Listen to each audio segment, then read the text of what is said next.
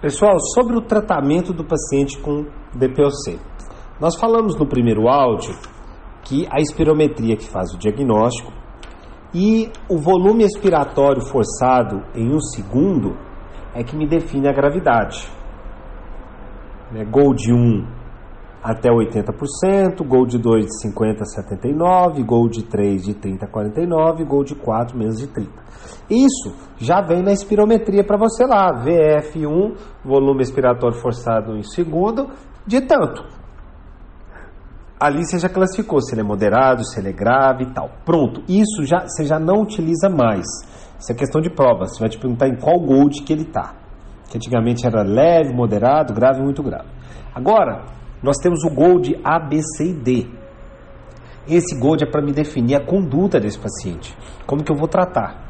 Para isso, pessoal, nós precisamos fazer três questionamentos. Não se esqueça, três. O primeiro eu vou avaliar o grau de dispneia desse paciente. Então, de 0 a 4, aonde o 0 ele vai ter falta de ar para realizar exercícios intensos e o 4 ele já tem falta de ar para trocar de roupa. A partir do 2, que é aquele que ele começa a ter falta de ar para caminhar com um colega, com a esposa na mesma rua, está fazendo uma caminhada na praça, os dois no mesmo plano, você percebe que um está tranquilo e o outro está morrendo, fala, ah, eu não consigo nem acompanhar mais a minha esposa fazer, fazer uma caminhada. Isso já é uma dispneia grau 2, na classificação de MRC. Então isso aí você classificou ela de 0 a 4. Tem o material e eu até mandei foto para vocês. Fechou? Então, primeira pergunta. Qual que é a segunda pergunta? Você tem que perguntar para ele quantas crises, ou seja, quantas exacerbações ele teve nos últimos 12 meses. Se ele teve até uma exacerbação nos últimos 12 meses, é uma coisa.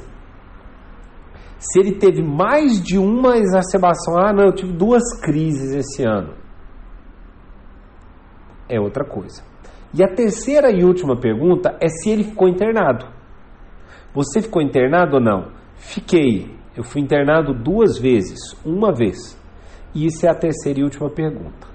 Então, para juntar esse coquetel de informações, eu tenho que jogar num, num esquema onde, tipo aquele, aquele perfil de Steve Johnson para insuficiência cardíaca aguda, que você tem o perfil de Steve Johnson A, B, C e L, né, que você cruza, tem uns quadrantes lá que você cruza, aqui também é assim. Por exemplo, o paciente no, no, do Gold A para DPOC é aquele paciente que não teve histórias de, de, de hospitalização, ok? Então ele não teve história de hospitalização e ele teve no máximo até uma crise. Então, até uma crise sem ter internação. Ele nunca foi internado por isso e teve uma crise em um ano. Esse é o A. Porém, o A é aquele que tem poucos sintomas, é aquele que a dispneia do paciente é só ter um. Ele fala: ah, eu tenho falta de ar para subir escada, mas o resto está de boa. Eu faço caminhada com meus amigos, não tem falta de ar, então ele tem pouco sintoma. Só quando sobe, até eu acho que eu subi uma escada hoje, está falta de ar. Então esse é o A. O B ele também não tem história de hospitalização e teve no máximo uma crise, uma exacerbação nos últimos 12 meses. Só que o B ele já tem muitos sintomas, é aquele que fala que tem falta de ar até para caminhar com os colegas. Esse é o B.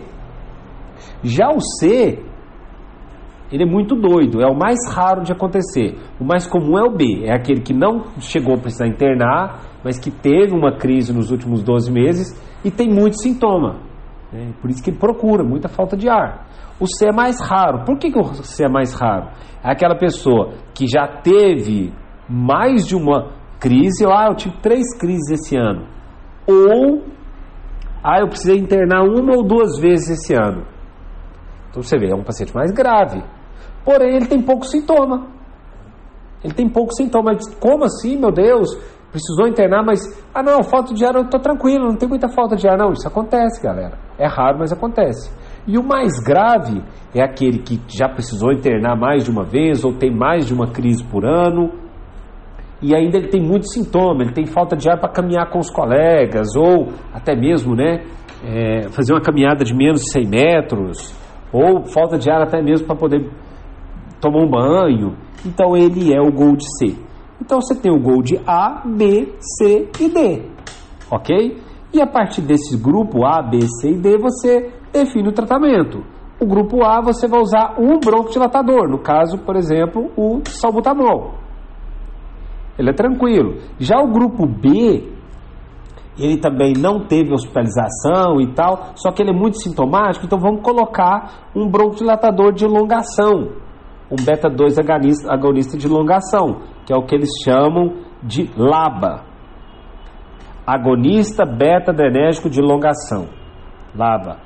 Ou o LAMA, que é o agonista, que é o antagonista muscarínico de elongação, que é, por exemplo, o tiatrópio.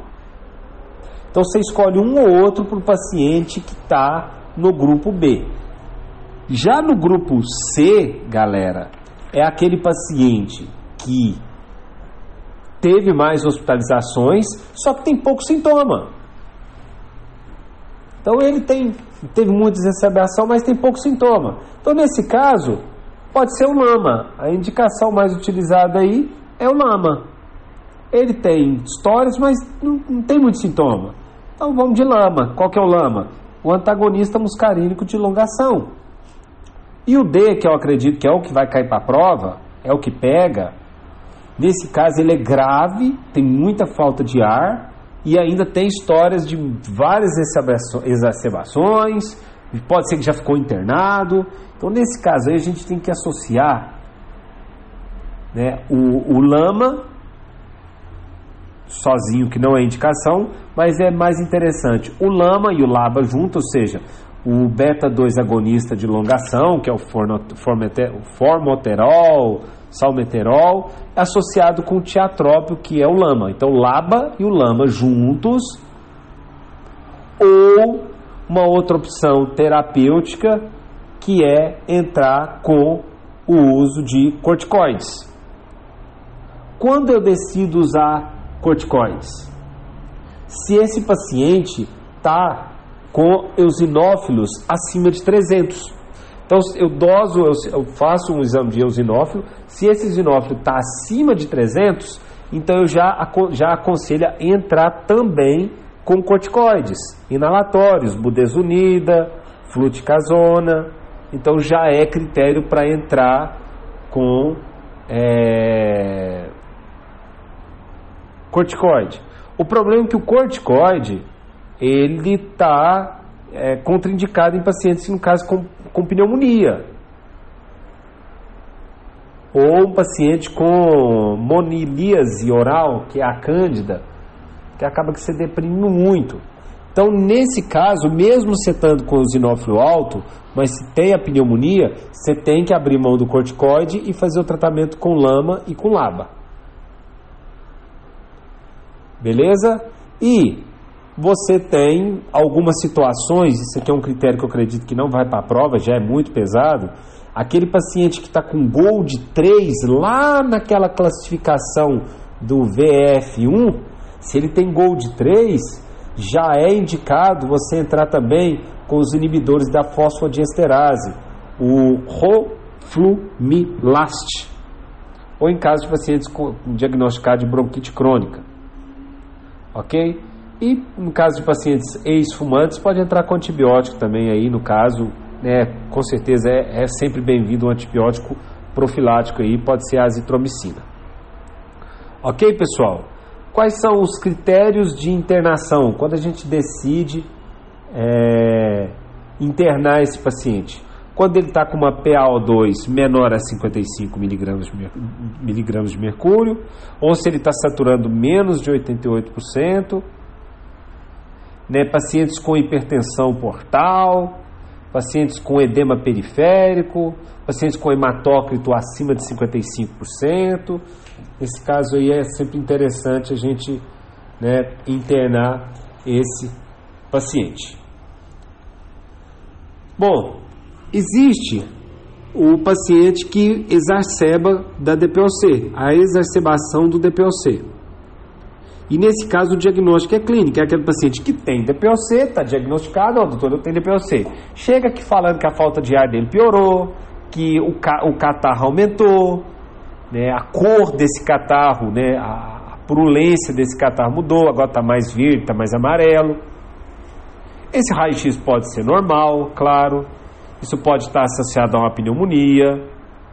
Então, é, nesse caso aí, a gente vai fazer um tratamento com antibiótico, vai fazer broncodilatadores, vai fazer corticoide e, claro, dentro do ABCDE, sempre, por mais que o ABCDE é lá do, do, do, da CLS, da TLS, sempre pensar na oxigenação, monitoração desse paciente.